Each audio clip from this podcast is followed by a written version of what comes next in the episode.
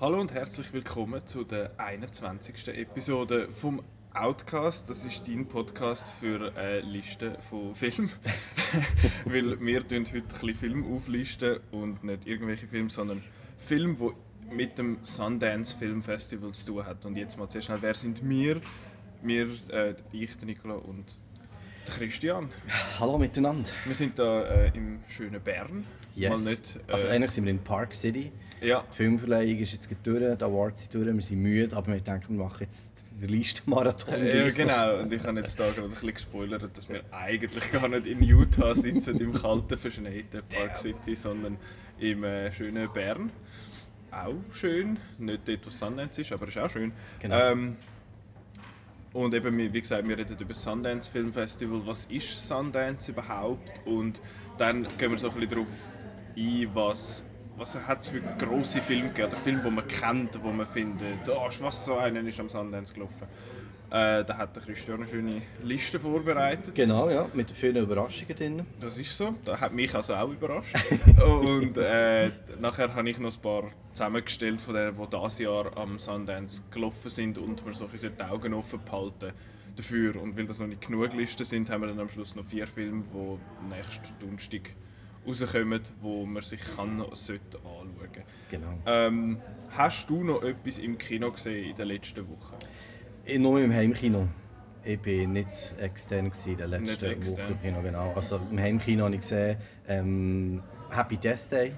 Habe ich nachher geholt. Der ist ja glaube ich, letztes Jahr gelaufen. Mhm. Der ist- äh, ja, der ist noch so am lang Jahresende. gelaufen. Ich glaube, der ist bei uns nur Deutsch gelaufen, aber korrigiere mich. weiss Nein, ich habe ihn auf Englisch gesehen, Okay. ja. Auf jeden Fall habe ich gedacht, das ist so Heimkino für mich, den habe ich, habe ich mir gezogen erst. Und gestern Mom and Dad mit dem Mhm. Nicolas Cage und der Selma Blair.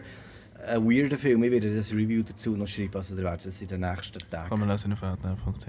auf outnow.ch kann man dann das Review lesen. Ähm, wir werden sicher über Nick Cage noch reden, was jetzt Sundance das Mhm. Kommt noch mal schnell. Und äh, was hast du gesehen? Ich habe mit dem Marco nochmal, also ich habe ihn schon mal, ich habe ihn schon mal gesehen am ZFF, aber jetzt noch mit dem Marco, äh, Three Billboards Outside Ebbing, Missouri habe ich noch gesehen. Ja. Ähm, und ich habe ihn ja beim ersten Mal eigentlich schon gut gefunden, Ja. aber halt so ein bisschen dämpft, weil die Leute aus der Redaktion gefunden Ja, ja, der wird super. Hype, ja. Und er ist wirklich eben gut und ich habe das Gefühl, ich habe ihn auch beim zweiten Mal so ein bisschen besser verstanden, was er hat wollen sagen, so ein bisschen mit äh, eben wie verschiedene Leute mit Verlust umgehen und, und ja, auch wie- es ist recht, recht ein interessanter Film. Der Marco hat, der, der Marco hat ihn auch gut gefunden, aber irgendwie so nicht mehr.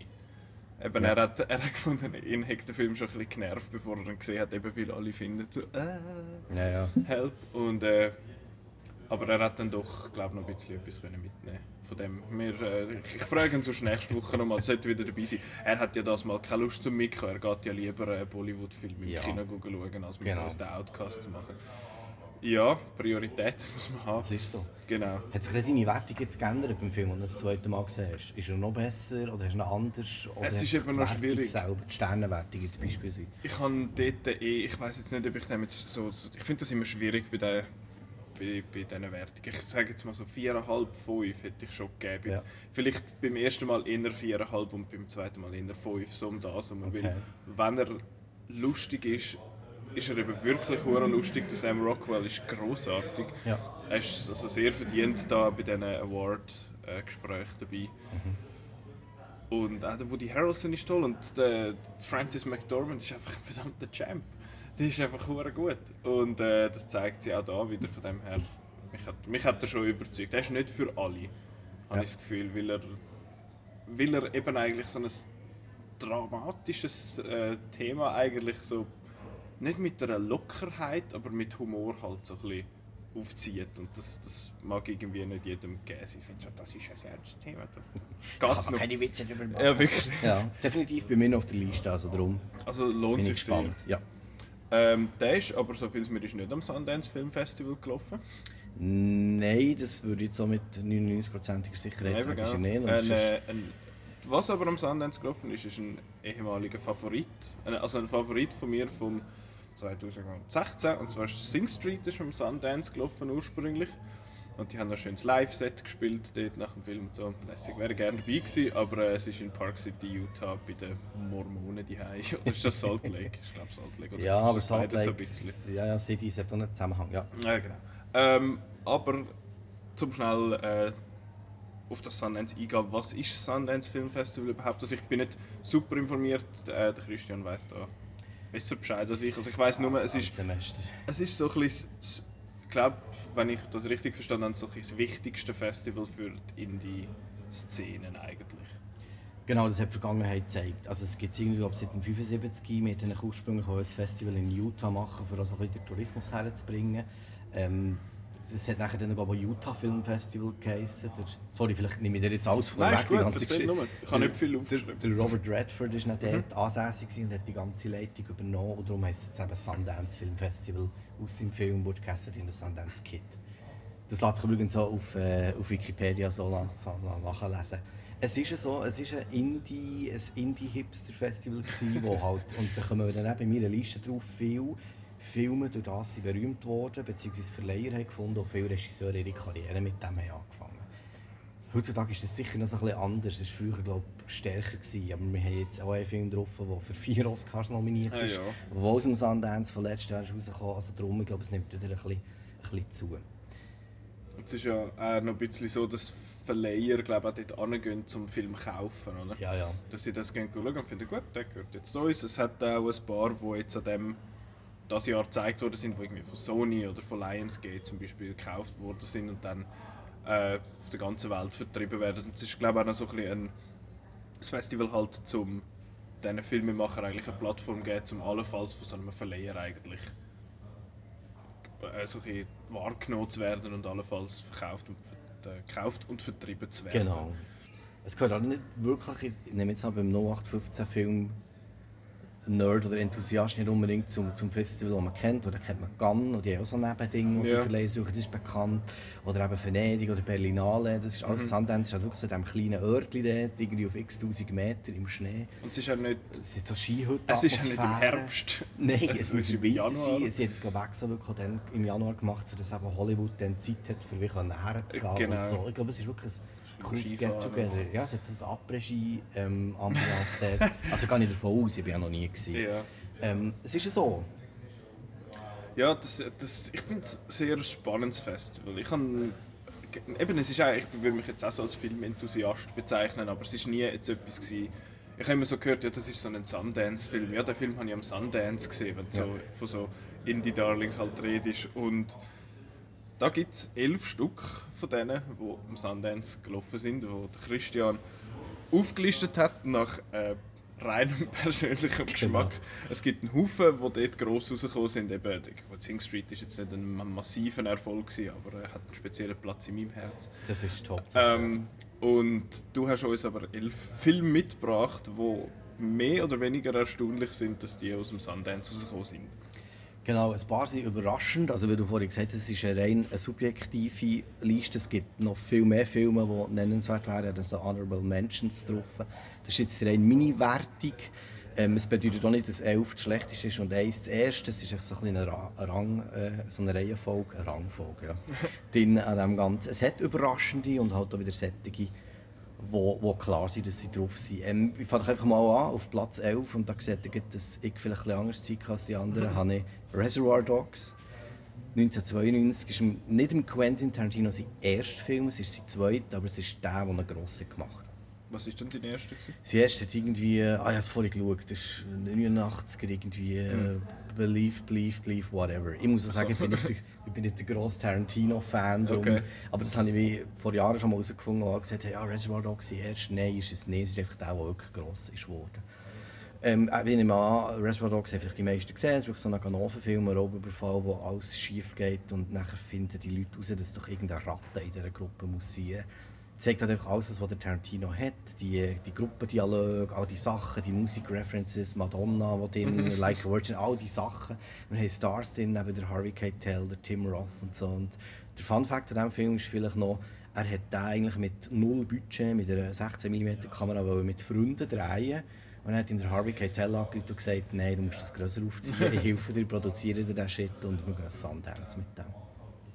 Genau, für mich auf Platz 11. Hast du Reservoir Dogs gesehen? Den habe ich gesehen. Der ist ein paar wenige Tage rausgekommen, nachdem ich geboren bin.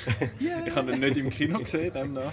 äh, aber halt als Tarantino-Fan äh, natürlich nachgeholt. Und es gibt ja die, die sagen, entweder äh, Django Unchained ist der Beste oder Reservoir Dogs ist der Beste. Das ist die, die so gibt es solche, die, die finden, dass sein alte Zeug ist besser und die, die sagen, sein neues Zeug ist besser. Ich bin eher so auf der Seite, die sein neues Zeug besser findet. Ich finde Inglourious Basterds, wie wir letzte Woche genau, ja gehört haben, wir gehört, das fantastisch, ja. genau.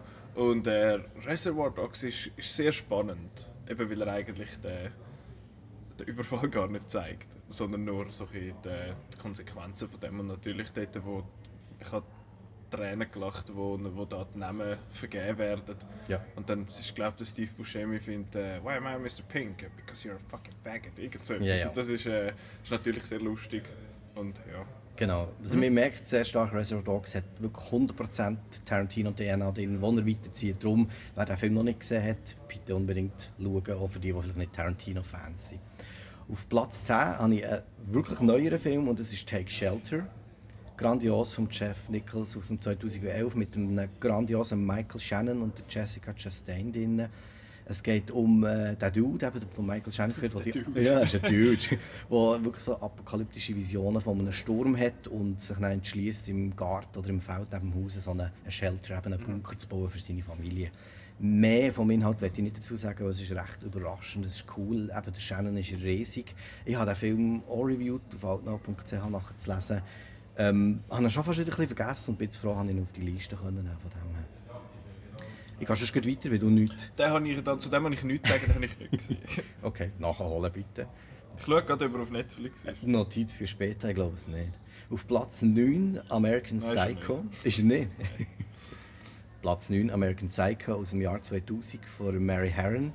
Ähm, Christian Bale drin, Justin Theroux, äh, nach einem Roman von vom Easton Ellis, von Brad Easton Ellis. Drin. Es ist, wenn er nicht gesehen hat, hat ein New Yorker, der ein Doppelleben führt und daheim in seiner geilen Penthouse-Wohnung noch Leute und Kollegen abmetzelt.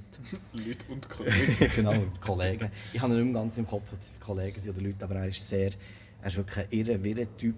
Ähm, ein Fun Fact bei diesem Film ist vielleicht, dass man den Christian Bale vorher gewarnt hat. Dude, hilft bei diesem Film nicht mit, er wird deine Karriere zerstören mhm. und das Gegenteil ist passiert. Also er ist das dann so richtig, richtig gross geworden. Auch noch lustig ist, dass der Brad Easton Ellis eigentlich das Drehbuch mal zehn Jahre früher sogar hat verfasst in seinem Roman und der Cronenberg mhm. gerne hat wollen und der Brad Pitt in der Hauptrolle. Also es wäre okay. auch irgendwie ein spannender Turn ja. gewesen, ja, von dem her. Hast du American Psycho gesehen? Auch nicht. Ist, ist noch sehr auf der Liste. Ja. Ich kann nur das irgendwie so, I have to return some videotapes. Ist, glaube ich, eine Szene aus dem Film. Das kann sein, das wüsste ich jetzt nicht. Ich sehe immer nur die, der, der Christian Bale, der sein Ding anzog, sein Regenmantel ja. sozusagen anzieht und Blut drauf und so. Ja. Es hat glaube sogar ein Sequel gegeben mit einer Frau nachher. Also ja, habe ich mal etwas gesehen. Ja. ja, da habe ich mal einiges gesehen, aber wieder gänzlich aus dem... Komplett vergessen. Aus dem, aus dem Hirn rausgenommen. Genau. Gelöscht. Gelöscht. Platz 8 für alle Romantiker. Oh, mhm. Before Sunrise aus 1995. Das ist ja der erste Teil von der Trilogie. Mhm. Before Sunrise, Before Sunset, Before Midnight vom, äh, vom Richard Linklater. Äh, Julie Delpy ist drin, der Ethan Hawke, der übrigens jetzt auch im Sundance einen Film hatte, jetzt mhm. das Jahr. Äh, Blaze ist das gewesen. Blaze, genau. Ich glaube sogar einen Preis bekommen oder irgendetwas hat ja. er, irgendeine Outstanding, whatever. Ähm, Before Sunrise, wie schon gesagt, zwei die Leute treffen sich irgendwie auf dem Zug und verbringen einen Abend in Wien so im Ding von, ja, sie werden sich am nächsten Tag eh nicht sehen und darum genießen mhm. sie jetzt den Moment. Leider sehen sie sich dann noch zweimal. Ups. Ups, zehn Jahre später und noch einmal zehn Jahre später ein, ein cooler Film. Ich bin jetzt überhaupt nicht der Romantiker bei diesen Filmen, aber ich finde, das ist so wie eine spezielle, hat eine spezielle Ambiance gehabt. Wenn okay. so ein Feel-Good-Movie hast du die Trilogie gesehen? Oder? Auch nicht. Ich bin ja bekannt dafür, Zeug nicht gesehen zu haben. Äh, aber ich habe auch schon Gutes gehört von dem und ich finde es auch noch spannend, eben, dass der irgendwie ist das so ein bisschen Richard Linklater sein, sein Stilmittel, dass er irgendwie Leute über grosse Zeiten irgendwie wieder in seine Filme mit einbezieht. Aber bei dieser Trilogie, wenn du sagst, haben die auch effektiv 10 Jahre Abstand gehabt, wie sie ja, rausgekommen genau, die sind wie reell und am Schluss, äh, ich tue jetzt nicht spoilern, weil du es nicht mm. weißt, aber es ist wirklich die Zeit-Ding hat, okay. er, hat er drin. Und Boyhood ist ja das gleiche, gewesen, einfach in einem Film. Genau, genau. Die Leute werden ihn, Richard Linklater vielleicht wegen Boyhood kennen, wo mhm. er vorhin ist, 2013, 14, 15, ich weiß es gar nicht. Der war, glaube ich, 14 Ich meinte, er sei gegen Birdman antreten, jetzt mal bei den Oscars, okay. aber ich bin nicht mehr sicher. Genau. Und Dazed and Confused hat er ja auch noch gemacht einmal. Ja. Ist aber schon länger her. Ja. Genau. Vielleicht noch ein Fun Fact oder Sad Fact ist, dass das doch recht ähm, autobiografisch ist. Er hat mal eine Frau kennen, der Regisseur. Ähm, und hat das so wie äh, durchlebt, eben, sie haben sich nicht kennt, sie sind so ein verliebt ineinander. Im Gegensatz zum Film ist dann der Kontakt abgebrochen. Und äh, erst bei den, bei den Filmen später hat er dann wieder herausfinden, wo sie ist. Und es hat sich leider gezeigt, dass sie schon vor dem Before Sunrise, die Person denkt, hat leider bei einem Autounfall ums Leben gekommen. Das finde ich noch so das eine krasse Geschichte. Das, irgendwie. Heftig, das hat er irgendwie 10, 15 Jahre später erfahren. Okay. Das ist noch so als Sad, Sad Fact, nicht als Fun Fact. So, so Platz 7, endlich kommen wir zu einem Film, der sogar für zwei Oscars ist nominiert wurde. Das ist wo sogar ich gesehen habe. Wo sogar Nicola gesehen Und das ist Memento aus dem Jahr 2000. Was? Von Christopher Nolan. Ja, ja, der ist im Sundance gelaufen. Mit dem Guy Pearce oder Carrie Ann Moss. Ein extrem weirder Film, weil er eine Geschichte erzählt, aber auf zwei Ebenen. Und zwar eine von rückwärts und eine von vorwärts. Und es geht um einen Leonard, der kein Kurzzeitgedächtnis hat und den Mord von seiner Frau aufklären ähm, Der Fun Fact an dem ist vielleicht noch, dass das Drehbuch von Nolan selber ist und nicht mhm. von seinem Bruder. Okay. Sein Bruder hat eine Short Story geschrieben, Memento Mori, und auf der basiert es. Ah, ja, genau. Normalerweise ist doch der Jonathan Nolan immer der, der das Skript hat ja. beigesteuert hat. Das hat wirklich der Nolan im Alleingang gemacht. Nominiert für zwei Oscars, Writing und Editing, hat aber nichts bekommen. Okay. Ja, das ist, noch, das ist noch spannend. Man hat dort schon gesehen, dass der dass der Christopher Nolan kein Fan vom linearen Storytelling ist. Also so konventionellem Storytelling, sage ich jetzt mal. Interstellar ist ja irgendwie so ein bisschen schon linear, aber auch seltsam. Dunkirk ist nicht so straightforward, wie wir, ja, wie wir genau. meinen. Ja, The Dark Knight, ja, schon ein bisschen so ein Batman-Film, aber sonst Inception ist auch äh, sehr eigen, was, ja. was das Narrativ betrifft. Ja. Spannender cool. Mann. Er, ist, ja, ist wirklich, er hat so ein dann gezeigt, für was er alles fähig ist, weil durch das hat er wirklich die Aufträge bekommen. Er hat einen Insomnia gemacht mit mhm. dem, mit dem äh, Robin Williams und dem Al Pacino. Der ist auch linear, ähm, aber das ist, kann man wirklich sagen, Memento war so Nolan sein Startschuss gewesen. und ich bin mhm. überzeugt, dann hat eben der Nolan noch nie mehr so gedacht, wie, ah oh, shit, der wird riesig und ja. jetzt ist es noch cool, sich daran zu erinnern. Auf Platz 6 sicher etwas, das nicht für dich ist. Nein, Schon nur vom Genre her. Es ist nicht in meinem Genre. es ist nicht in Nikas Genre. Ist ähm, Saw aus dem Jahr 2004. Saw, also Sägen oder Sägen ja. oder Schnipseln. Von James Wan mit äh, einem unbekannten Schauspieler. Es ist der Anfang von dieser Franchise mit dem Jigsaw. Der Jigsaw ist jetzt letztes Jahr der letzte Teil eigentlich im Kino gekommen, den ich erstaunlicherweise aber gar nicht so gut gefunden habe. Es sind aber noch viel gesagt enttäuschend, weil ich finde die Franchise schon noch cool. Ich finde, das schafft es auch mit verschiedenen Zeitebenen. Es gibt Teile, die in der Vergangenheit spielen, bis man dann mal auf den Clou kommt. Und so war halt wirklich der Anfang. Gewesen. Also die zwei Freunde, die sich in einem Raum treffen und nicht wissen, wie sie dorthin kommen und das Spiel vom Jigsaw müssen durchspielen Zum ersten Mal habe ich wirklich einen Bombenfilm gefunden. Das kann ich so hier sagen. Das ist der erste Film, den ich dann also in der Schweiz legal vom Internet abgeladen habe. Auch eine Nacht lang dann noch mit dem Modem und irgendwie auf dem Laptop geschaut und oh, das war absolut krass. So. Der James Wan ist ja jetzt eigentlich der moderne Vater vom Horror. Ja. Wir haben, er produziert all die Sachen, er hat Conjuring gehabt, er hat alles das Zeug, das jetzt kommt, ja. produziert er und tut er wie aufbauen. Also, Insidious ist glaube ich auch Insidious ist ein Teil Annabelle produziert, genau, er hat zum Teil Regie geführt, zum Teil produziert er die Sachen, also man kann ihm eigentlich das Kränzchen winden und wir sind froh, hat so dann im Sundance im 2004 Fuß gefasst sozusagen. Ich bin gespannt, wie viel Horror dann bei Aquaman dabei ist, wo Ende dieses Jahr rauskommt. Ja, vielleicht ist er, ist er, ist er rated R, das weiß man glaube noch gar nicht. Das weiß man noch nicht. Ja. Ich glaube, die sind, sind so, wahrscheinlich sind schon fertig mit Filmen, aber ich wüsste jetzt nicht. Ja, aber gut, rated R könnte er nicht sein. Also da bringst du ja keine, keine Kinder rein. Nein, das machen sie dann im, äh, in der Ultimate Edition auf der Blu-ray. ja, genau. Auf Platz Nummer 5 haben wir einen aktuellen Film, der letztes Jahr im Sundance gelaufen ist. Nikola, vielleicht willst du sagen, welcher das ist? Ja, also das ist ein Film, der wo, wo in der Outnow-Redaktion sehr hoch gehandelt worden ist und auch äh, weit oben war. So viel mir ist auf der Liste von der besten Filme, nach unserer Meinung. Und auch im Podcast sonst schon über die gelobt worden ist und das ist Get Out von Jordan Peele. Jetzt nicht ein Film, den ich wahnsinnig gerade mit dem Sundance so in Verbindung gebracht hätte, weil er eben halt dann unter dem Universal Blumhouse Banner rausgekommen ist.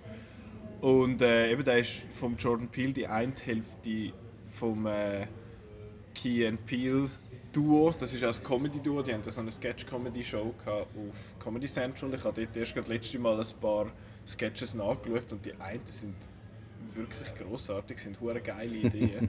und wie sie sich halt auch dort schon mit dem Rassismus auseinandergesetzt haben, ist sehr interessant. Und das ist das, was er ja bei Get Out jetzt auch macht, eben weil es geht um einen, einen schwarzen jungen Mann, den Chris, und der hat eine weiße Freundin und sie nimmt ihn mit zu ihren Eltern aufs Land raus. Und dort hat es einen Haufen weiße alte Leute und so ein paar Schwarze, wo Diener bzw. Angestellte oder Ehemänner sind mhm. und es ist, es ist alles so ein bisschen seltsam und er spielt alles so ein bisschen ab und findet, äh, ist, ist, alles cool, ist alles cool und dann irgendwann ist es dann halt plötzlich nicht mehr so cool und dann passiert, ich muss sagen, das war auch ein Twist, der verdammt super aufgesetzt worden ist ja. und dann findest du, äh, weil du erwartest irgendwie so etwas, wenn, wenn du da gehst, aber ich muss sagen, das hätte ich jetzt nicht gesehen, gar mhm. nicht. Ich finde es super, ich habe äh, sehr Freude gehabt und es ist auch noch wichtig, der ist für vier Oscars nominiert jetzt, was mich genau, echt erstaunt hat. Ja. Eben bester Film, beste Regie, bestes Drehbuch, äh, bestes Originaldrehbuch. Genau, und Hauptdarsteller. Genau, der Hauptdarsteller. Eben der Hauptdarsteller ist fast eigentlich der überraschendste von all denen, dass der Daniel, Daniel Kaluuya sich da hat können durchsetzen ja. gegen einen James Franco vor allem, wo ja den Golden Globe gewonnen hat, der eine von beiden.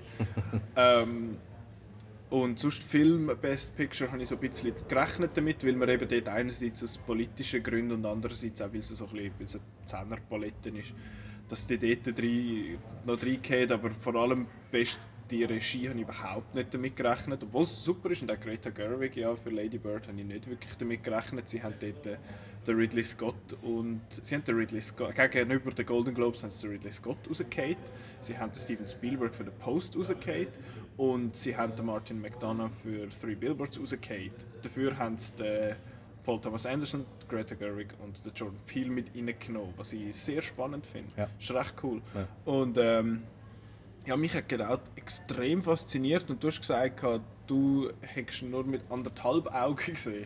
Ja, das war dann so in der Zeit, wo ich viel anders geschaut habe und der auch, wo ich auch gewusst der ist Sundance, der ist Indie, der ist speziell und die Kritiker haben ja wirklich hochgelobt nach mhm. Sundance. Darum habe ich gewusst, den muss ich unbedingt schauen. Für mich hat er die Sundance-DNA, weil er halt ja. sehr indie-mäßig aufgezogen ist. Ich habe ihn mit eineinhalb Augen geschaut, nicht weil ich müde war, sondern einfach ja, in dieser Zeit und ich werde mir sicher noch mal anschauen, nicht weil er jetzt die Oscar-Nominationen hat und das Politische oder das, dass man das Rassistische aufnimmt, sondern einfach, weil es ein recht cooler Film ist und er hat es verdient, dass man ihn mehrmals schaut. Mhm. Von dem.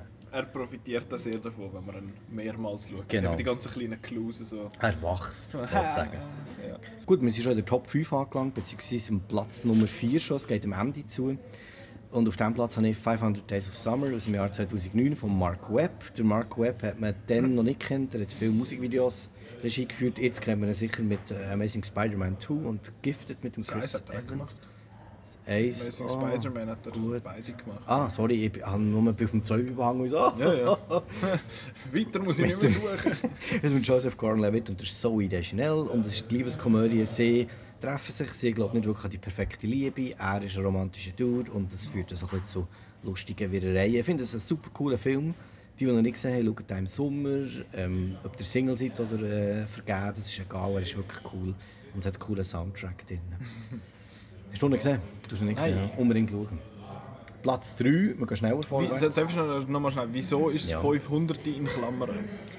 Das frage ich mich auch immer. Ich habe auch wieder versucht, es wird so erzählt in, in Kalender und Tag, wie die Liebe okay. stattgefunden hat. 500 Tage in Klammern hat irgendeinen Grund, aber ich weiß das nicht mehr. Und ich okay. jetzt nicht, ja, ist weird, aber du musst nicht Angst haben, es geht nicht um einen Twist oder so. Okay. Aber 500 Days ja, ist eigentlich die, die Anzahl, die sie wie die Liebe erzählen, so. aber der Sommer geht ja länger, äh, geht ja weniger lang als 500 Tage, darum Ach ist es auch so gemacht.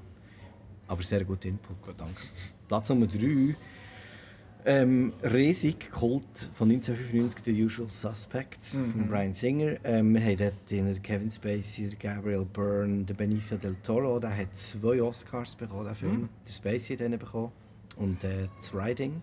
Den Film dürfen wir in dem Fall heutzutage auf zwei Ebenen nicht mehr gut finden. Den Kevin Spacey dürfen wir ja nicht mehr gut finden und den Brian Singer glaube ich auch nicht.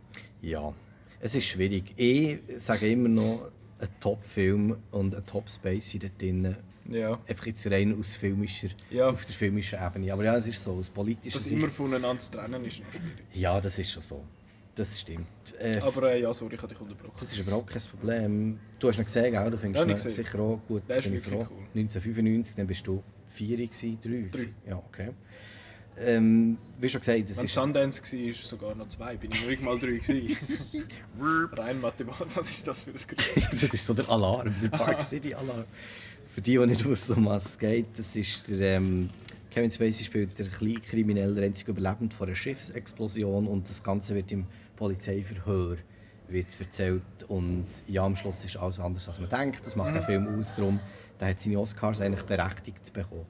Auf Platz 2 cool. und das ist eigentlich einer von meinen Top-Filmen ever, seit ich den kenne, das ist wirklich eine Herzensangelegenheit, ist Donnie Darko aus dem Jahr 2001 von Richard Kelly.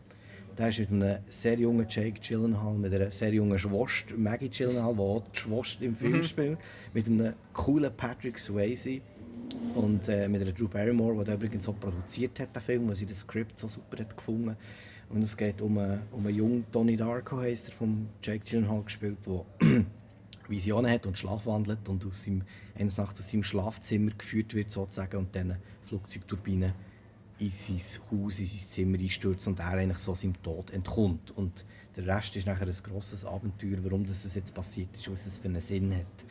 Ein Film, für mich ein Paradebeispiel Sundance, ein Film, den man nicht einmal schauen kann, ich glaube, den muss man immer wieder schauen. Mhm. Es gibt zwei Versionen, es ist der Director's Cut, der länger, der noch so ein bisschen mehr Erzählung auf einer visuellen Form drin hat und es gibt den Theatrical Cut, der kürzer ist. Obwohl sich die Fans dort wirklich spalten, bin ich dafür, die, die ihn nicht kennen, schauen, der Director's Cut. Mhm ist noch mehr Material drin, es ist cooler und ich hatte Lust, den heute wieder zu schauen, im Fall, jetzt, davon reden. Hast du ihn gesehen? Nein, der ist aber auch sehr auf der Liste. da kommt der, der Death Star äh, Dings kommt dort. Äh, ich meine, der ist auf Netflix zum, zum Schauen. Bin ich mir sogar ziemlich sicher. Gut, während der Nikola äh, nachschaut, tue ich noch ein bisschen. Der mit Donny Brasco ist drin. Fuck, mit Close enough. Ja, das ist close enough. Ist es? Nein, ist es nicht. Okay, Trommelwirbel, wir sind bei Platz 1. Und die, die mich kennen und so ein meine Art von Film, die ich cool finde, werden nicht überrascht sein. Aber Nummer 1 von allen Sundance-Filmen, das war im Jahr 1999, wo wirklich Sundance DNA hat und das Märchen erzählt von nur 60'000 Franken Budget, keinen Erfolg gehabt, zu einem Welthit geworden und für mich zu einem Meilenstein der Filmgeschichte der modernen und das ist der Blair Witch Project. Mhm. Dan Myrick, Ed Sanchez hat es gemacht, äh, mit Leuten, die sich selber gespielt haben.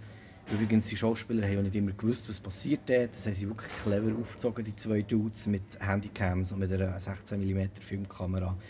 Ähm, ja, also wer jetzt von diesem Film noch gar nichts gehört hat, das sind die drei Freunde, die eine Dokumentation über die Hacks in, in Blair drehen, in einem Wald und verschwinden und ein Jahr später wird oder ein paar Jahre später, sorry, ein Jahr später, weiss nicht, werden die Aufnahmen gefunden im Wald. Und der Film besteht jetzt so ein bisschen aus dem. Es hat Webseiten gegeben mit Polizeisachen drauf. Es ist so der erste, nicht der erste, aber es ist so der, der populäre Hoax-Geschichte, wo man nicht gewusst ist es jetzt wahr, ist es nicht. Und es hat das Found-Footage-Zeug so ein bisschen angetrieben, das jetzt in den letzten Jahren immer wieder existent ist. Für mich auch ganz klar Top 1 Sundance-Film, wo ich ja, stolz bin. Ja.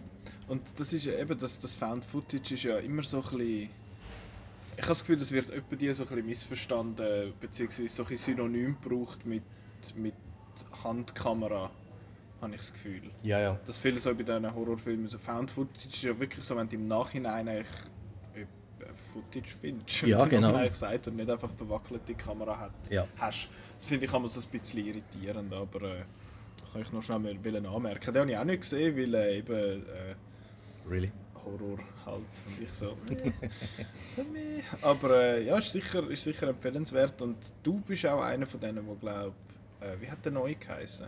Hat einfach der Blair Witch. Blair Witch, ja. Und der ist generell recht zerrissen worden. Der ist, glaube ich, cool recht, ich habe den gefeiert, weil ich, ja, er ist von einem Fan, von Adam Weingart gemacht mhm. worden, der Fan ist von dem Ganzen und ich finde, er hat es so umgesetzt, wie man es müsste. Mhm. Also ich finde, er hat es perfekt gemacht. Aber eben, es braucht eh nicht. Ich habe Blair Witch 2 auf seine Art wie interessant gefunden. Also ja. dort bin ich halt recht, recht, recht subjektiv. Aber der Blair Witch, ja, der neue, finde ich, wirklich, find ich wirklich cool. Ja, wenn man mal dann äh, den Shark müssen jumpen weil wir nicht wissen, was wir für Themen sollen machen sollen im Podcast, dann äh, darfst du, du und der Marco dürfen dann gerne mal so eine Blair Witch Project Episode machen. Ja, die wird vier Stunden gehen. Also.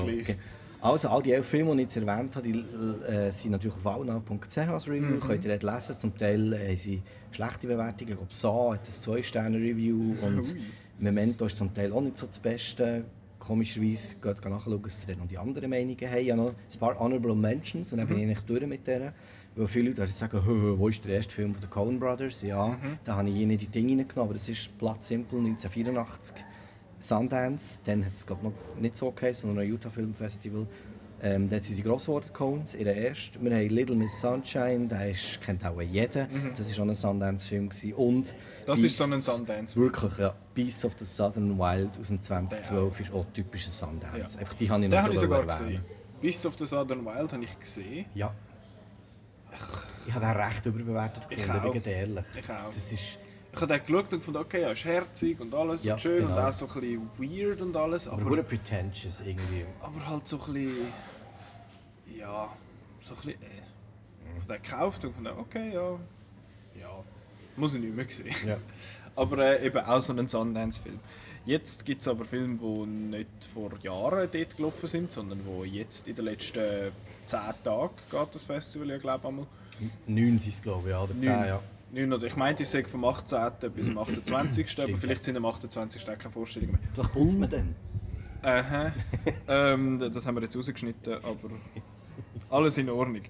In der kleinen Inside-Joke. ähm, und ich habe noch eine kleine Liste gemacht ähm, mit einerseits Filmen, die so ein bisschen Bass bekommen haben, also wo viele Webseiten irgendwie darüber geschrieben haben oder viele so Persönlichkeiten, die sich so in den sozialen Medien bewegen, wo so ein bisschen über die schwätzen. Und einfach, ich habe so ein paar rausgenommen, die mehrere Erwähnungen haben einerseits und andere, ich habe noch ein paar rausgepickt, wo ich finde, das tönt einfach noch interessant, das tönt noch witzig. Und äh, da gibt es auch, wie an eigentlich allen Festivals, gibt es am Sundance unterschiedliche Kategorien. Es gibt die Competition, das ist dort, äh, da gibt es Competition äh, Ami-Film und, und äh, World, World, glaub, World und dann gibt's, äh, wird unterschieden zwischen äh, Dramatic, Dramatic und Documentary, und Documentary ja. genau. Und dann gibt es noch, was gibt's noch? Es gibt noch Kurzfilm gibt's, und dann gibt es noch das Next. Das ist dort, wo so ein bisschen, glaub, wirklich junge Filmemacher so ein bisschen gepusht werden, sage ich jetzt mal, wo, sie, wo ihr das Zeug präsentieren. Und dann gibt es noch Midnight. Das ist dort, mhm. wo so ein bisschen Horror und Action und blutig und so ein bisschen ja. unkonventionelle Zeug eigentlich gezeigt wird. Und äh, ich habe jetzt fünf aus der Competition. Das sind alles American Dramatic. Documentary lassen wir an dieser, an dieser Stelle mal noch beiseite, weil das find ich, ich finde Doc, Doc-Filme immer noch schwierig. So, zum so vorab so ein bisschen Bass generieren für einen Doc-Film. Ja, ich finde so. Es funktioniert auf einer anderen Ebene als, genau. als Fiction, finde ich. Und äh, dann habe ich zwei aus der Midnight und dann hat es noch Premiere gibt's auch noch. Das ist dort, wo, wo Zeug gezeigt wird, wo so viel es mir schon einen Kinostart hat aber da bin ich jetzt nicht ganz sicher. Aber die Premiere dort ist in dem Fall. Oder? Genau, das wird einfach dort zum ersten Mal gezeigt. Sind auch einmal äh, nicht unbedingt Filme, die von, von kleinen Regisseuren, beziehungsweise jetzt nicht körperlich klein, sondern so. Danny DeVito!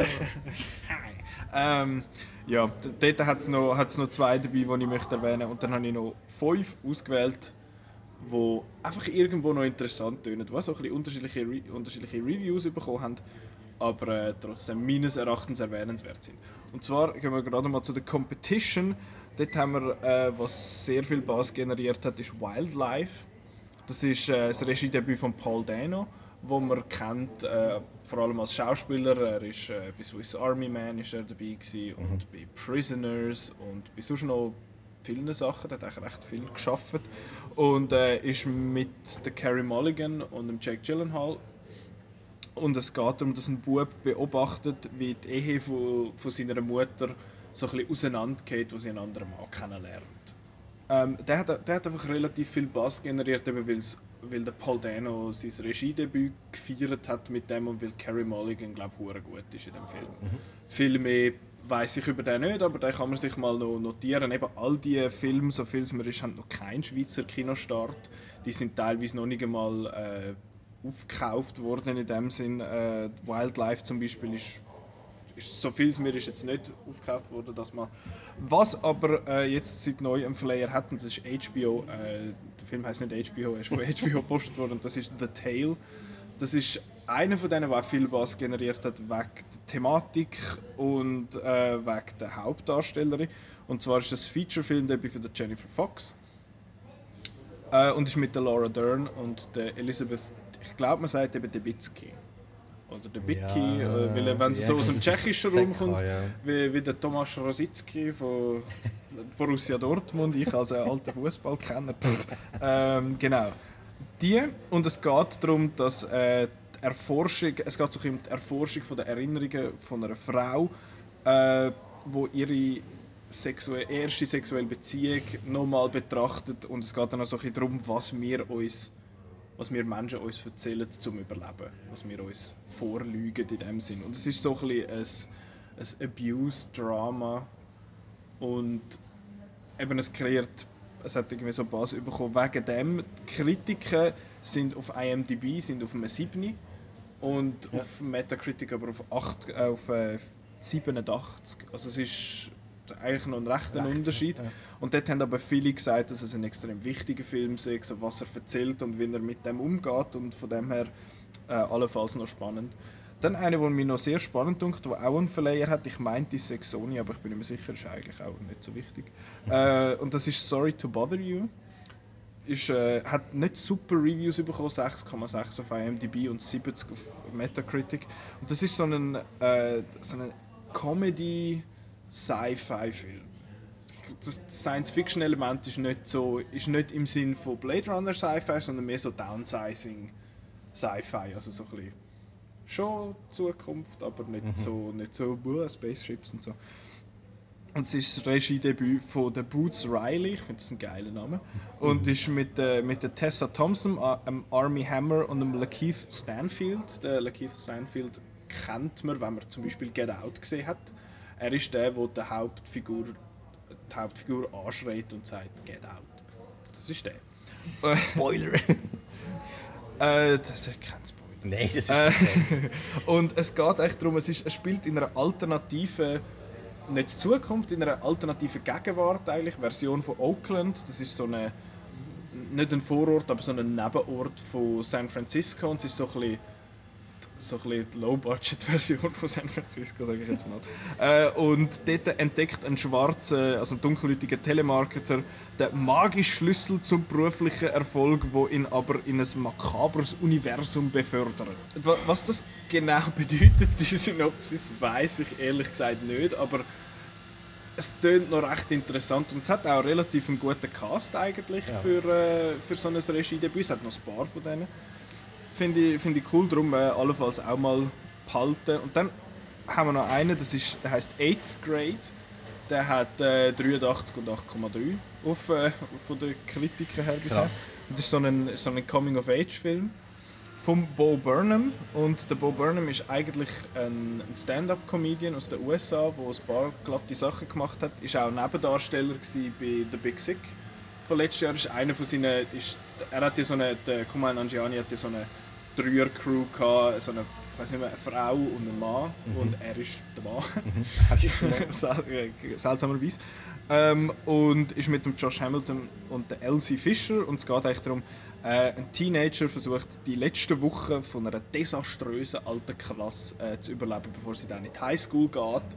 Und äh, nur schon schnell, ich, ich kann die Synopsis einfach mehr oder weniger von, cool, von, von, IMDb und der Sundance-Seite übersetzt. Ich weiß mehr Infos gibt es ja zu diesen Filmen gar noch nicht groß. Das ist spannend.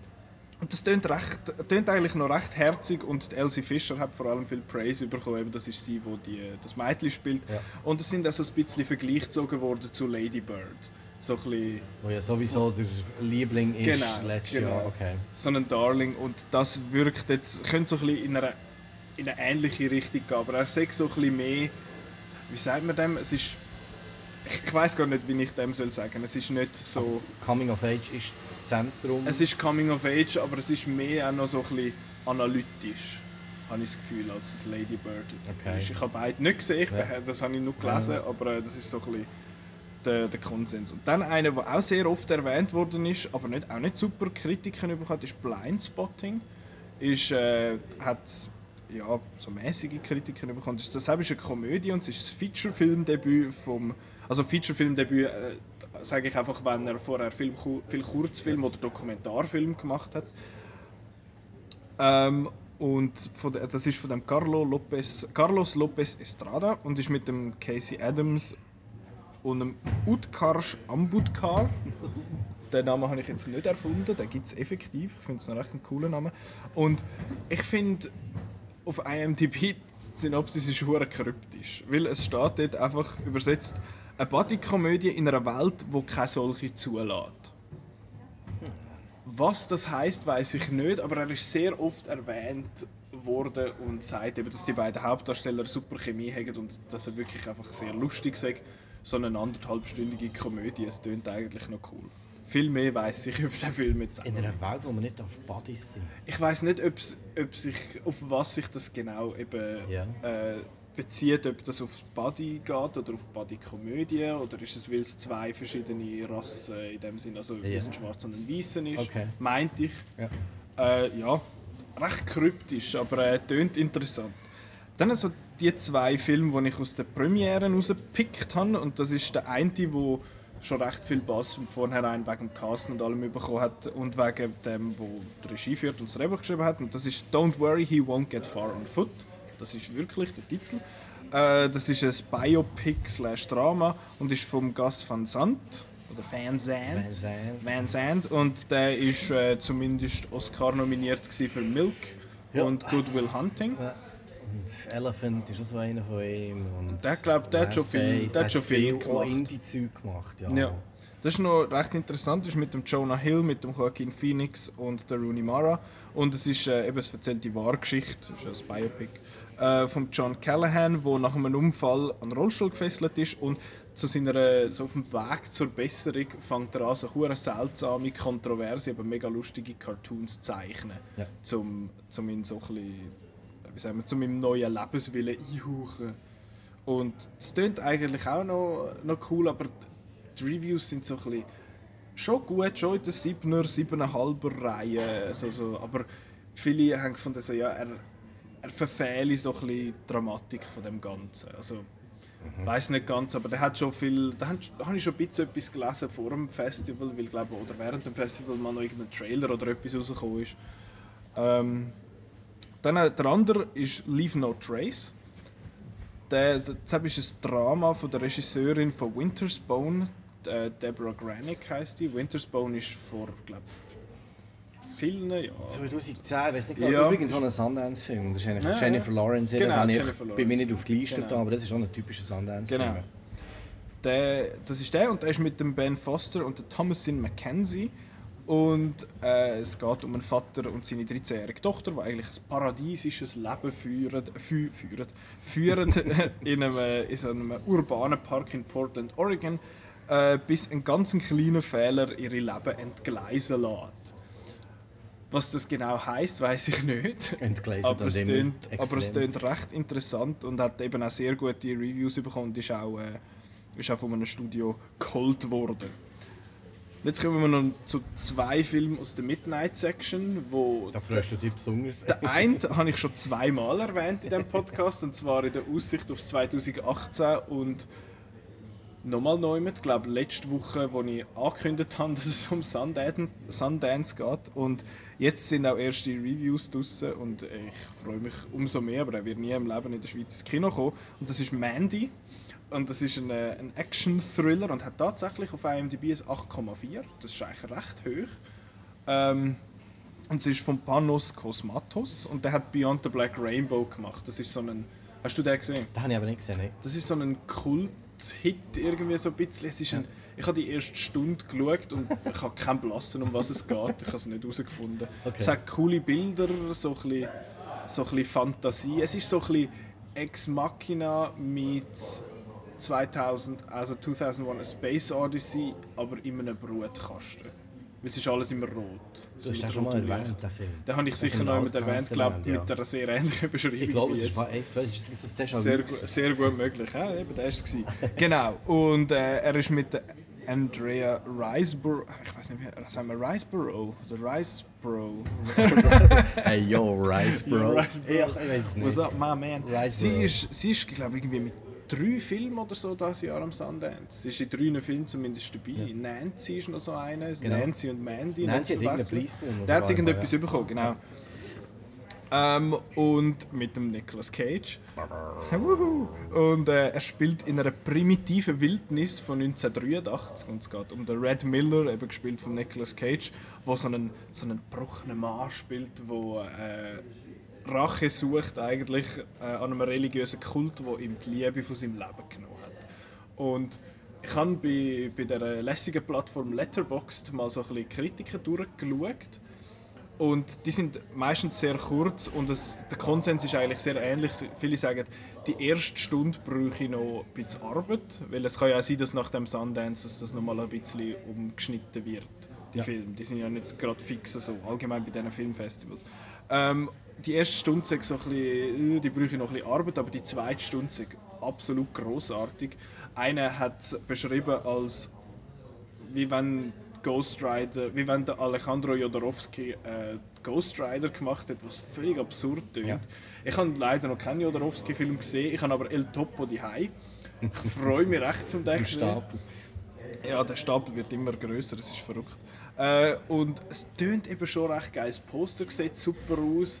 Ähm, Ah ja, die Screenshots, die man sieht, vom Blut überströmt äh, Nick Cage Ja. Gesicht und so. Also, Und es gibt eine Szene, die sehr viel erwähnt, wo es äh, gibt es auch ein Bild, wo der Nick Cage und ein anderer sich so, so in einem Duell mäßig so gegenüberstehen, so im Regen und düster und alles, aber beide haben eine Kettensage in der Hand. und viele sagen, der eine hat geschrieben, ich habe das sehr schön gefunden, also wenn wenn harte Drogen nehmen ähnlich sind wie das, was man da sieht, dann will er nie harte Drogen nehmen. es, hat- es ist wirklich, es klingt wirklich sehr geil. Ich freue mich extrem auf den, wenn er wahrscheinlich dann die wird müssen schauen. hey, egal. Ähm, ich, hoffe es, so ich hoffe sehr, dass der noch in Kinos kommt. Ich freue mich massiv. Es klingt so gestört. Ich habe eine Freude. Und der andere, der andere ist mehr ein Film eigentlich für dich. Oh, wir haben vorher noch studiert, wie man jetzt den Namen genau sagt. Auf was haben wir uns geeinigt?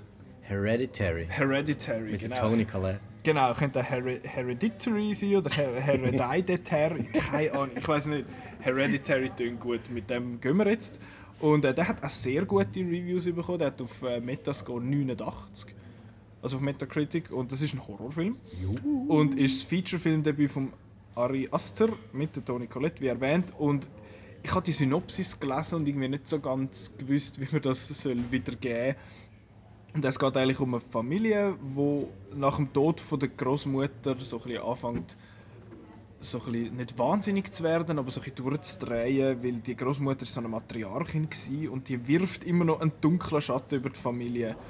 Auch nachdem sie gestorben ist, vor allem auf die einsame Enkelin Charlie, wo immer schon faszinierend war für die Großmutter.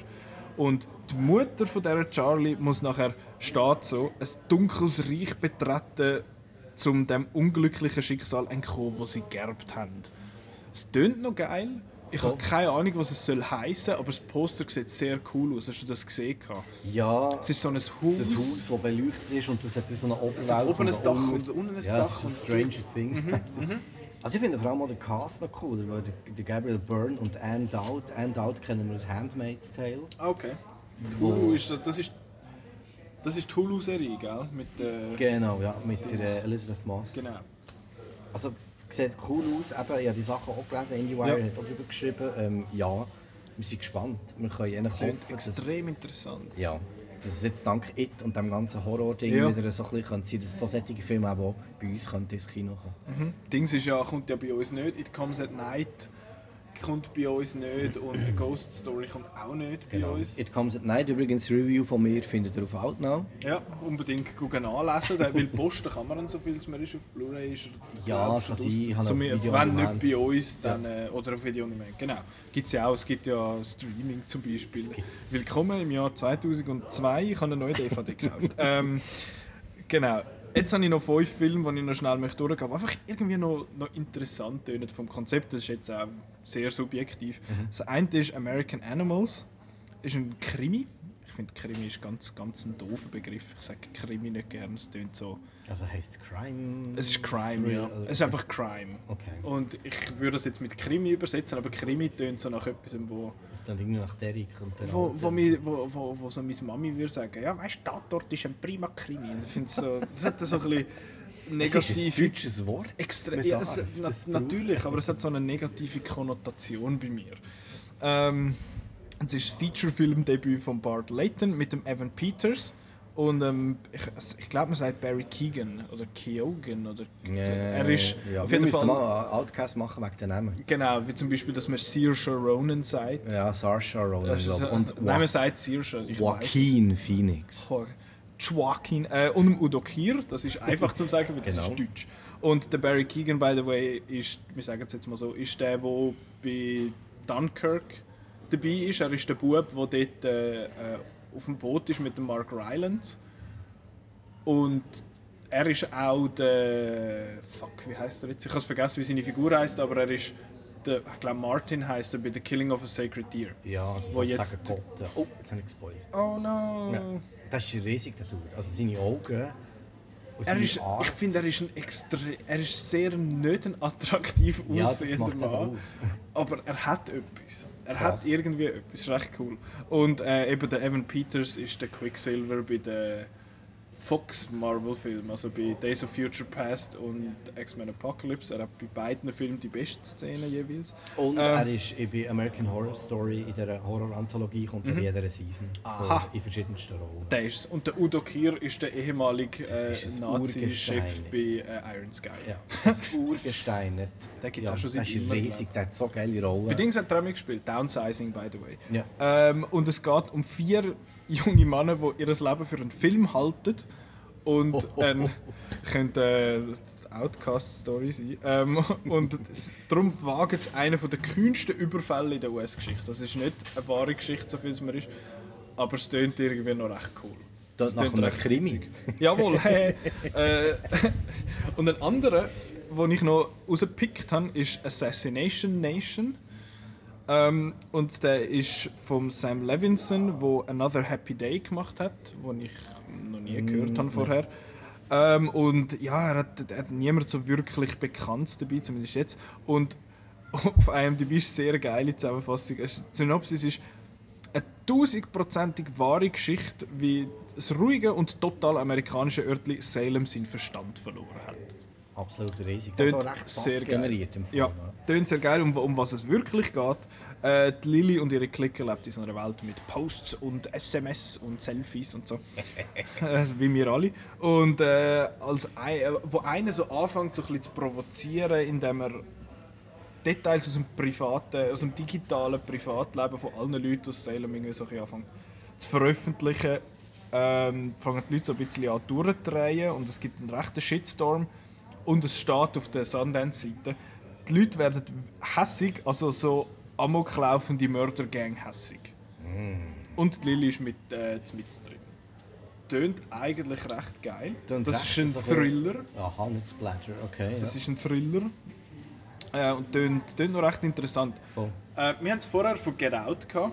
Da hat es noch einen Film, der sehr ähnlich anmutet, irgendwie so. Und das ist, der heißt Tyrell. Ist, äh, ist ein Drama, nicht ein Horrorfilm und ist mit äh, vom Sebastian Silva mit dem Christopher Abbott, der bei It Comes at Night mitspielt. Ich weiß gar nicht, was er spielt. Ja, mal, er ist der Dude, der. Ja. Er, er spielt mit, er ist nicht der Hauptdarsteller, aber so. er ist, ja genau. Er ist auch nicht dabei. Spoiler, es ist, ja. dabei. Gut. Und mit dem der Michael Sarah ist auch dabei und der Jason Mitchell, der der Easy E gespielt hat bei Straight Outta Compton. Das muss man so sagen. Äh, und es geht darum, dass äh, so eine. Es wirkt für mich so ein bisschen als eine Mischung aus Project X und Get Out. Und Project X hasse ich über alles. Ja, ich finde das ist so- fürchterlich. Ja, ich, Und äh, Get Out finde ich grossartig, darum, hm, es könnte beide dann Richtungen wird es ein mittelmäßiger Film. Vielleicht. Ich hoffe natürlich, dass es so gut äh, ist- Und es geht um eine Gruppe von jungen Männern, die so eine, so eine tolle Geburtstagsparty schmeißt. Und eben mit drin ist der dunkelhäutige Tyler, wo ähm, weil sein Kollege betrunken ist, als Tyrell vorgestellt wird.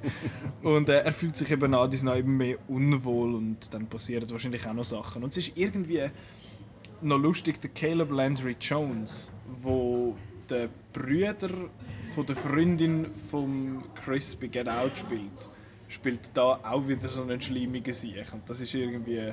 Das ist, das ist schon fast ein Inside-Joke irgendwie. das klingt eigentlich noch recht geil. Ähm, ja, es wirkt so ein bisschen Get, get Outig, aber sonst... Äh, vielleicht hat es auch nicht viel miteinander tun. Viel mehr als ein Bild gibt es noch nicht. Wie bei den meisten von diesen Filmen ist das mhm. so, es gibt ein Bild. Eben der Hereditary gibt es ein Poster und ein Bild. Ja. That's it. Genau. Äh, dann hat's noch, noch, gibt es noch zwei. Eine ist Search. Das ist ein Drama mit ähm, John Cho und der Deborah Messing und ist. Oh fuck. Äh, Anish Chaganti, echt. Chaganti, das ist ein mhm. Inder. Mhm. Ich hoffe, das stimmt. Äh, und es ist dem sein Regiedebüt. Und äh, ein verzweifelter, es geht darum, dass ein verzweifelter Vater nach seiner vermissten 16-jährigen Tochter sucht. Aber er hat mit ihr eigentlich nur Kontakt über FaceTime und SMS und WhatsApp und so. Äh, nein, WhatsApp ist nicht in den USA, ist WhatsApp sehr nicht beliebt. Egal. So? Okay. Ähm, darum haben die sich dort also gewundert, wo Facebook so viel gezahlt hat für WhatsApp. So, was ist denn das? Ja, ganz Europa und Australien braucht das, aber schon gleich. Anyway, und, äh, weiter mit der Synopsis.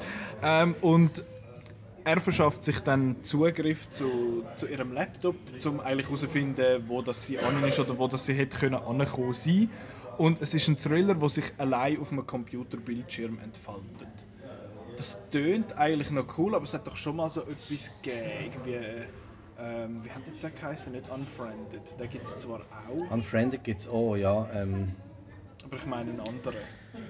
Ja, vor allem, es bedeutet auf einem Bildschirm entfaltet. Also ja, wenn man jetzt einfach einen Dude sieht, umklicken, ist das irgendwie komisch. Ich weiß nicht, ob es auch tatsächlich kann. Also es gibt sicher Kameraeinstellungen, wo der John Joe sieht. Ja. Und irgendwie muss man ja das Ganze so ein mitbekommen, vielleicht so über Webcam-mäßig. Ja, FaceTime mit der Detektivin, die das untersucht, eben ja. gespielt von der Deborah Messing. Keine Ahnung, aber es tönt, tönt mhm. interessant, tönt noch recht cool, hat auch recht gute Kritiken bekommen. Und dann einer, der sehr interessant tönt, rein, weil er einen riesen Cast hat, äh, aber vor allem auf Metacritic nicht so gut wegkommt, hat nur 51 dort.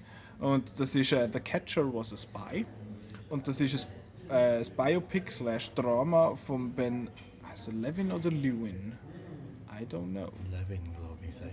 Wahrscheinlich, es klingt besser. Und äh, der hat Please Stand By und The Sessions gemacht, habe ich beides nicht gesehen. Please Stand By ist übrigens auch jetzt rausgekommen, das ist mit der Dakota Fanning. Mhm.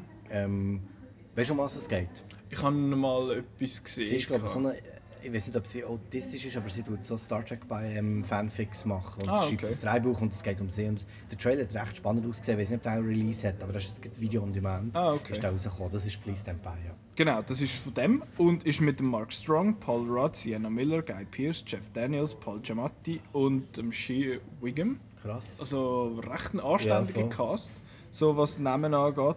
und, und es ist eben die wahre Geschichte. Äh, ein, der ehemalige MLB-Spieler Mo Berg lebt im Zweiten Weltkrieg, also führt das Doppelleben im Zweiten Weltkrieg und äh, er arbeitet dort für das Office of Strategic Services und seine Mission ist, der Werner Heisenberg daran zu hindern, äh, die, äh, Atombombe für die Nazis zu bauen. Und das ist basiert auf einer wahren Geschichte und der Paul Rudd spielt den Mo Berg und es ist eigentlich eben, es ist ein Drama, hat nicht viel mit Komödie zu tun. Paul Rudd und Drama? Äh, ja, Okay. Klingt eigentlich eben noch recht cool und ich finde es auch noch witzig, ich habe gar nicht gewusst, dass der, dass der Heisenberg von Breaking Bad nach dem Werner Heisenberg benannt ist. Und der Werner Heisenberg war ein grosser, grosser Physiker, der wo, wo von den Nazis mehr oder weniger missbraucht worden ist für äh, ihre Zwecke.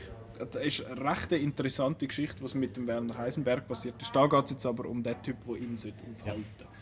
Und es klingt eigentlich noch cool, aber eben so die Reviews rein von der Wertung her sind so ein bisschen äh. Ja. Ich weiß nicht genau, was das Problem war, aber der, kann man, der kommt wahrscheinlich bei uns ins Kino rein, schon von den Namen her und von der Thematik. Das ist etwas, wo...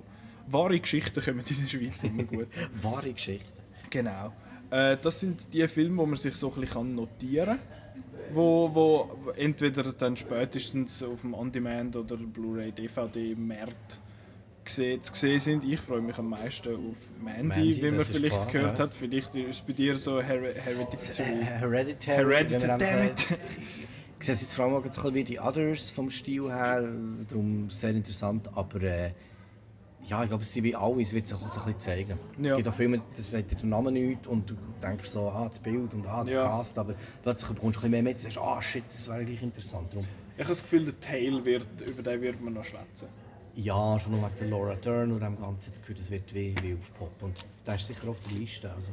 Ich habe das Gefühl, das wird etwas. Der hat zwar auch nichts bekommen. Jetzt an den Awards, sind heute Morgen gewesen, so auf, zu dem Zeitpunkt, wo wir aufnehmen und eigentlich nichts von dem, was wir da aufgezählt haben, hat irgendetwas Grosses bekommen. Ja. Äh, aber das sind die, die so ein Bass generiert haben. Äh, Filme, die eigentlich nicht gross Bass brauchen, weil sie nächste Woche rauskommen, rauskommen sind äh, die folgenden vier. Normalerweise machen wir ja drei. Das Mal habe ich vier rausgepickt, die meines Erachtens äh, erwähnenswert sind. Und äh, der erste von denen ist Den of Thieves oder äh, in der Schweiz mit dem absolut griffigen Namen Criminal Squad betitelt. Ich hätte es jetzt lustiger gefunden, wenn man den einfach Räuber und Polly genannt hätte. äh, und der ist vom, fuck, wie sagt man den? Christian Gudegast. Godgast, ich weiß es nicht, aber das ist auf jeden Fall der. Und er, ist, er hat noch nie Regie geführt, aber er hat London Has Fallen geschrieben. Vielleicht hat er dort äh, dann Freundschaft geschlossen, eine Freundschaft geschlossen mit dem Gerard Butler, der da die Hauptrolle spielt. Unter anderem spielen noch mit der 50 Cent und der O'Shea Jackson Jr., wo der Sohn vom Ice Cube ist und also und der Ice Cube spielt bei Straight Outta Compton. Straight Outta Compton. Crazy Mother. Äh, genau. Äh, und es geht darum, dass der, der Nick O'Brien ist einer der härtesten Verbrechensbekämpfer in ganz LA und eine Gang äh, gerät dann so in sein Visier, nachdem sie einen Geldtransporter überfallen, wo dann auch Tote fordert. Und jetzt haben sie den O'Brien halt im Nacken, wo alles dran setzt, um die Gangster zu stoppen. Das ist das absolut crazy. Tipptopp. Und äh, ich habe auch schon jemanden gehört, dass er so ein bisschen Heat sagt. Dass er sehr ähnlich sagt wie Heat. Der spielt er aber mit... Äh mit der grossen, weil heute ist. Das ist so, das ist okay. so. Und in, unserer, in unserem Review von Chris vom CRS wird das auch erwähnt, dass, äh, dass der so ein bisschen Heatig erinnert und er sagt, es sei so ein, ein muskelbepackter Heat. Mm. Was noch recht interessant ist. Aber er schreibt, er gibt 4,5 von 6 Sternen, also Super. sehr solid. Äh, trotz 140 Minuten Laufzeit ein unterhaltsamer, mitreißender und kurzwilliger Räuber- und Polystreifen. Das schreibt er, das habe ich dich jetzt reindichtet. Finde ich super. Also kein ich... Krimi in dem Fall? Hä? Kein Krimi in dem Nein, ist kein Krimi. äh, auch kein Krimi ist Maze Runner The Death Cure. Ähm, und der ist von Wes Ball, den ich einen geilen Namen finde. Und der hat äh, eigentlich nur Maze Runner und Maze Runner The Scorch Trials gemacht bisher. Und jetzt der Death Cure ist der dritte Teil mit dem Dylan O'Brien. Das ist jetzt, der hat nichts mit dem Nick O'Brien von vorher zu tun. äh, der heißt einfach so. Und ist mit ihm und mit dem Will Poulter, mit dem Walton Goggins und dem Aidan Gillen, wo man als Game of Thrones Fan ja muss kennen. Ähm, und es geht darum, ich hoffe, ich fasse das richtig zusammen, so die Überlebenden von dem Labyrinth-Experiment haben sich bis ans Meer durchgekämpft und bei einer Befreiungsaktion, es eigentlich alle noch, ein bisschen noch mitnehmen bevor es dann abhauen, bleibt ein ehemaliger Mitstreiter zurück und die Gruppe setzt dann alles daran, um den zu retten und die böse Organisation, die Wicked heisst, äh, zu besiegen. Wicked ist äh, in Kapitalbuchstaben in Versalien. Das ist eine Abkürzung für äh, etwas. Und wir geben dem Review 3,5 von 6 Sternen. Also so, so, äh. Äh, und Petra schreibt, äh, es eine kurzwillige Unterhaltung für Action-Sci-Fi-Fans, die aber nicht ganz so gut ist wie die beiden Vorgänger. Und sie hat schon die Reviews von den Vorgängern geschrieben und hat am ersten 4,5 und am zweiten 4 gegeben. Also sie sind jedes Mal einen halben Stern schwächer geworden. Laut der Petra, ich finde, ich habe keinen gesehen von denen, du hast den ersten gesehen, hast gesagt. Ja, der erste war wirklich überrascht, weil ich dachte, es ist wirklich so das Divergent... So Young Adult, ja, das Novel, Young Adult Sci-Fi, ja. mäßige Shit. Ich bin so ein bisschen mit diesen Erwartungen in den Film und ich habe das noch recht cool gefunden. Die Cast, die Geschichte, das ganze Labyrinth, ich war gut unterhalten. Mhm. Und gleich habe ich den zweiten gar nicht mehr irgendwie verpasst. Und ja. Der, ja, und der dritte hat jetzt ja rechte Verzögerung gehabt, weil sich ja der Dylan O'Brien irgendetwas gebrochen hat, glaube ich, beim Dreh. Und Petra ist ja seit dem Fandoms-Podcast, äh, seit der Fandoms-Episode, Episode 15 by the way, ähm, kann man das nachlesen. Dort hat sie ja schon geschwärmt vom Dylan O'Brien und äh, der ist jetzt da auch dabei. Aber trotzdem gibt sie nur 3,5 Sterne. Das Kritikerherz sie ist eben, schlägt ist eben einfach objektiv. doch höher, genau. Wo, wo ich nicht wird können objektiv bleiben ist äh, der Disaster Artist, weil ich mich wahnsinnig freue. Leck die Überleitungen. Ist nicht schlecht, hä? Das ist gut. Das ist gut. Ähm, der Disaster Artist ist äh, unter der Regie von James Franco. Der kennt man echt, der hat einen Haufen Zeug gemacht. Rein Regiearbeit hat er noch nicht super viel Gutes gemacht anscheinend. ähm, und ist auch mit dem James Franco, mit dem Seth Rogen, Dave Franco, Alison Brie, äh, noch vielen anderen, so Zac Efron ist auch noch dabei und der Josh Hutcherson, apropos Young Adult äh, Hunger Games, er ist der Peter dort. Er spielt mit und es hat noch ein paar so kleine Cameo-Auftritte und es ist die Verfilmung vom Buch über den schlechtesten Film von allen Zeiten und das ist The Room.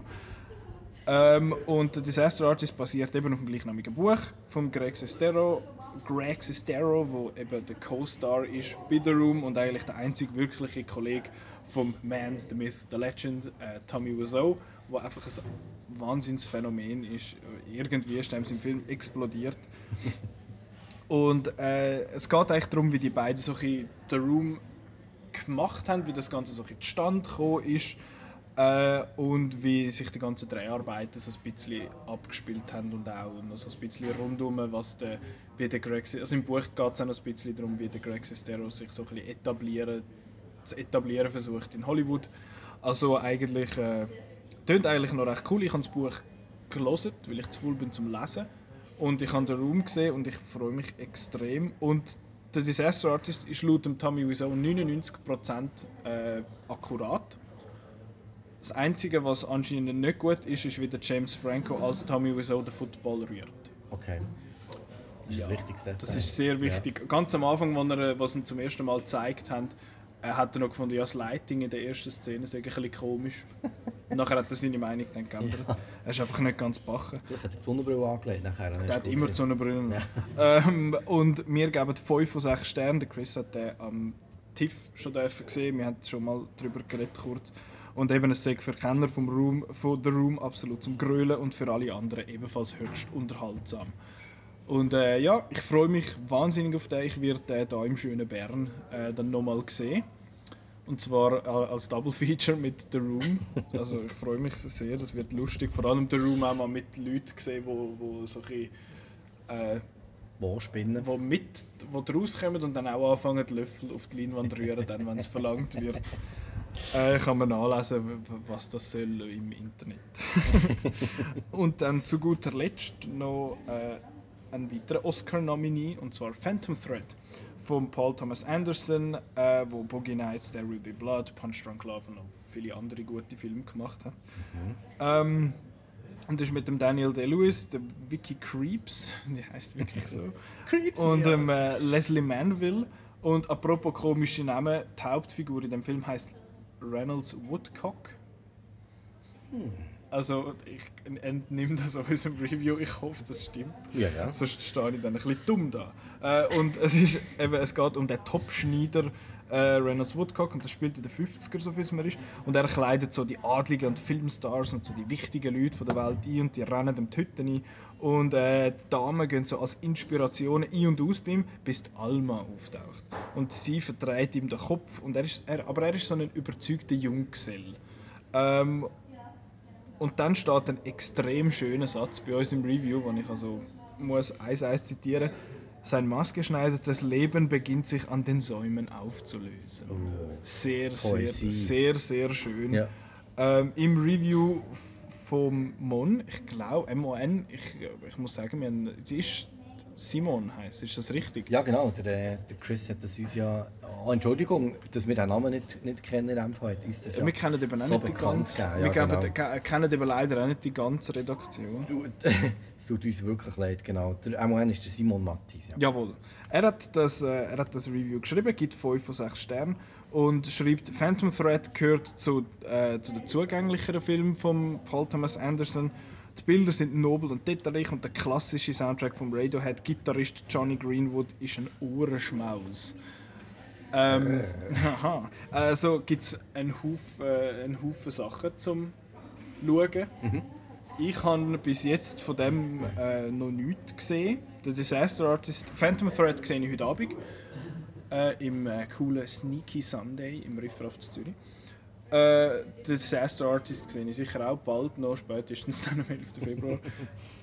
Aber ich muss den Disaster Artist sicher vorher schauen. Und zwar aus einem simplen Grund, weil wir nächste Woche über The Room und den Disaster Artist schwätzen. Äh, falls man sich so ein bisschen möchte vorbereiten möchte, ich habe einen relativ langen Artikel geschrieben auf Outnow. Äh, der heißt The Room oder The Citizen Kane der schlechten Filme. Glaub heißt der Titel. Und es ist recht lang, weil ich eigentlich den Film relativ ja, doch ausführlich zusammenfassen, wenn man das kann sagen. Okay. Mit noch einzelnen Videos, mit einzelnen Clips und so ein bisschen Trivia drin und so. Kann man nachlesen, man kann aber den Film auch schauen. Er ist auch auf YouTube, der ganze Film. Ähm, man muss nicht 20 Dollar ausgeben wie ich für die Blu-ray. die Blu-ray ist faszinierend, das Cover ist großartig, es sieht aus, es ist so die, ähm, die Golden Gate Bridge und dann der Room oben und mit drauf riesengroß am Tommy Wiseau sein Gesicht in blau, es sieht aus, als wäre er eingefroren. Hure gut. Sehr, sehr Kunst. faszinierend. Kunst, ja. Faszinierend. Nächste Woche werden wir uns äh, noch ein bisschen vertiefter äh, so bisschen um das Thema kümmern. Ähm, aber bis nächste Woche vergeht ja noch mal eine Woche. Ja. Bekanntlich, so funktioniert Mathe. ähm, in dieser Zeit kann man natürlich sehr viele schöne Reviews gucken, lesen auf outnow.ch. Genau. Ähm, Vielleicht auch nochmal die Sundance-Sachen, die wir jetzt genannt haben, geht dort lesen, wenn ihr den einen oder anderen noch nicht kennt. Genau. Von diesen grandiosen Filmen, schaut die. Ähm, Also wir reden jetzt vor allem von denen, die du aufgelistet hast. weil genau, die, von die den alten, die, die, die, die es noch nicht gibt, natürlich nicht, aber die alten, die Listen, die Genau. Listen. unbedingt nachholen. Das ist, äh, das ist eine super Sache. Und äh, falls ihr dann euch möchtet erkundigen, wenn dann die schönen Filme, die wir jetzt gerade vorher aufgelistet haben, im Kino laufen, kann man das machen auf www.outnow.ch Kinoprogramm. Und äh, uns, uns Outnow findet man auf outnow.ch, Facebook, Twitter, Instagram, überall, wo es schöne Sachen zum Lesen gibt. Und äh, den Outcast kann man hören, ebenfalls auf outnow.ch. In der Newsmeldung, wo schön alle anderen Links äh, zusammengefasst sind, inklusive iTunes, Soundcloud und YouTube. Überall, das kann man eigentlich alles irgendwie äh, abonnieren, followen, was auch immer, dass man nicht muss, äh, dass man sich kann Dass man nicht muss pullen, dass man gepusht wird. äh, genau. Dass man nicht. Dass meine Zuverlässigkeit irgendwie euch nicht. oder Unzuverlässigkeit in dem Sinne nicht wahnsinnig betrifft, weil ich äh, einmal die Episode je nachdem am Montag oder am Dienstag oder allenfalls am Mittwoch aufladen. Wenn ihr uns abonniert, dann kommt ihr sie einfach über dann, wenn sie ist. Dann müsst ihr nicht immer mit verschwitzten Händen und verschwitzter Stirn äh, am Montagabend schauen und finden, nein, der Podcast ist noch nicht da. Äh, das wäre schade. Darum könnt ihr das Ganze abonnieren und dann sind ihr immer auf dem neuesten Stand. So, jetzt haben wir genug geschwätzt.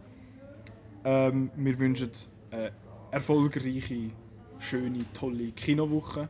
Oder Filmwoche. Oder Filmwoche allgemein. Video-on-Demand-Woche. Oder Blu-ray-Woche. Oder Netflix-Serie-Woche. Oder VHS-Woche Ja, oder Laserdisc-Woche Herz, okay. oder YouTube-Video-Woche. Was auch immer ihr Schönes möchtet konsumieren. Wir wünschen euch viel Spaß dabei. Danke fürs Zuhören und bis nächste Woche. Bis zum nächsten Mal. Ciao. Tschüss!